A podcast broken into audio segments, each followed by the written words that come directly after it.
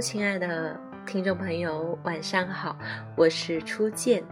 今天给大家分享的文章是来自周冲的《聪明人才不喜欢乱交朋友》。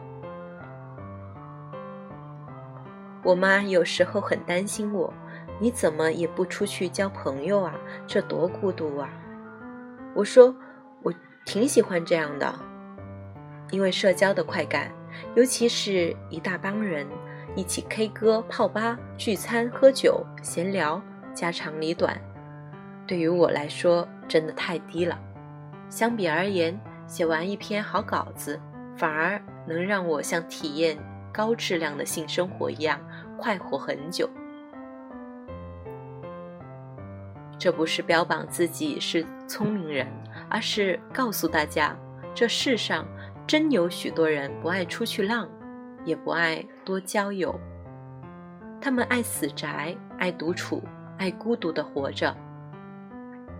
叔本华说：“要么庸俗，要么孤独。”他的意思很明显：人在孤独的状态里，才能进行真正的创造。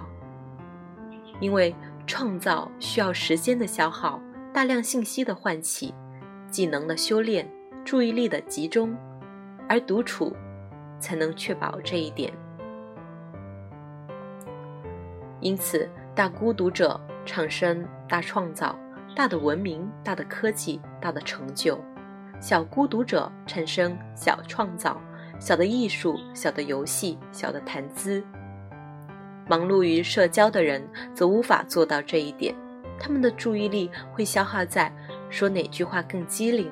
穿哪件衣服更惊艳，化哪个妆更好看，怎么玩才更嗨，和谁谁谁结交才更体面，和那个最差劲的人如何说话才能显得我很有涵养上。也就是说，这一切都是在消遣，而非创造。不创造，人的价值就无法凸显，你就会陷入深深的怀疑。许多人在觥筹交错、醉生梦死、曲终人散后，会感到莫名的虚无，就是这个道理。因为心理防御机制在告诉他，时间又被浪费了，你又虚度了一天，你依然一事无成。真正的聪明人都不热衷于低质的社交。这不是他们不擅长，而是他们不愿意。他们知道时间与注意力是极其有限的，你消耗在此，必稀缺于彼。Daniel J. Simmons 做过一个著名的心理学实验，他要求六个受试者，三人穿黑衣服，三人穿白衣服，然后互相传球。一边传一边计算白队的传球次数。活动开始后，队员们开始传球和数数。就在这时，一个打扮成大猩猩的人走过他们中间，并停留了几秒，甚至拍了拍胸脯。但是活动结束后，没有一个人注意到他。是的，没有一个。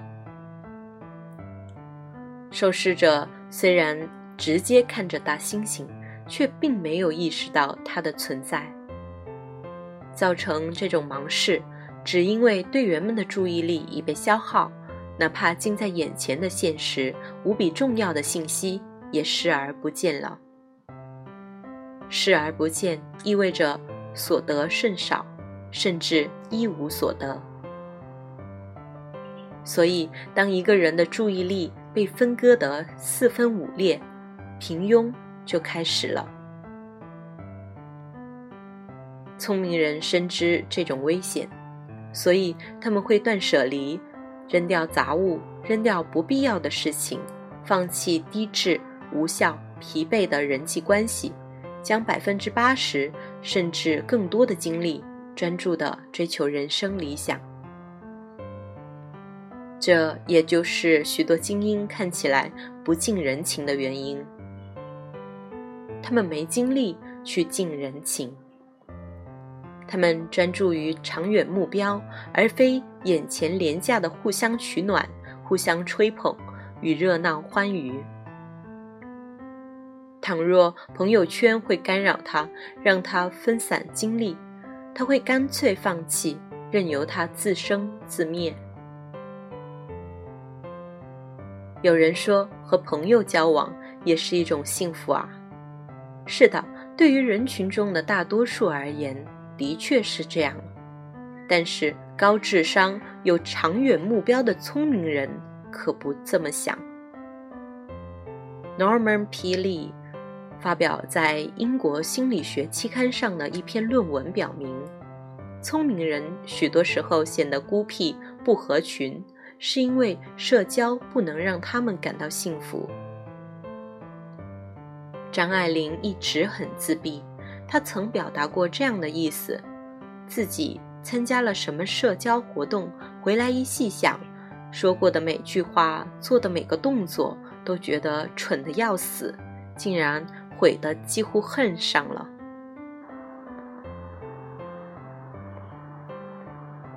李敖也表示：“我讨厌一切社交活动。”张小龙呢，则在某个平台说过。我从没有见过一个热闹的人会发出耀眼的光芒。社交过多不仅不会令他们感到群居时代的幸福感，反而会平生焦虑，事事不顺，降低他们对生活的满意度。所以，苍鹰一样的人不会像苍蝇一样活着，凤凰一样的人不会像乌鸦一样活着。龙一样的人不会像鱼虾一样活着，他们摒弃干扰，远离喧嚣，在自己的领域中孤独的战斗，寂寞的成长。这有点悲剧英雄的意味，但是他们喜欢，也感到舒服。现代生活让他们游刃有余，独木成林，一个人就像一支队伍。他们不需要连接一个热闹的社会群体来给予自己存在感、价值感、幸福感。他们需要的是在孤寂状态中，向时间调兵遣将，向注意力招兵买马，去深思、去追问、去创造、去发现庞大无垠的世界，并在那里找到斑斓而宁静的道路，以安放那颗卓越。而明亮的灵魂，他安放了自己的灵魂，也在茫茫时间中为人类找到一种新的灿烂。对于他们来说，这才是幸福，也是生之意义。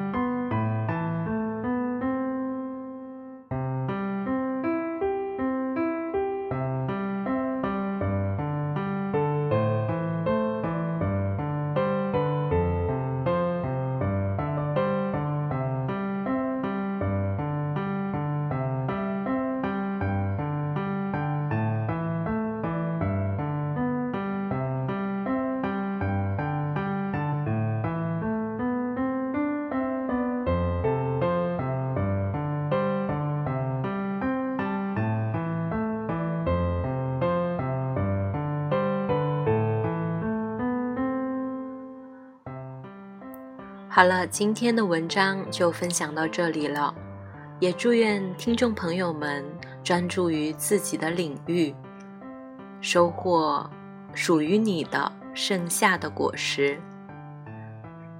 我是初见。我在深圳和你道晚安，祝你好梦，再见。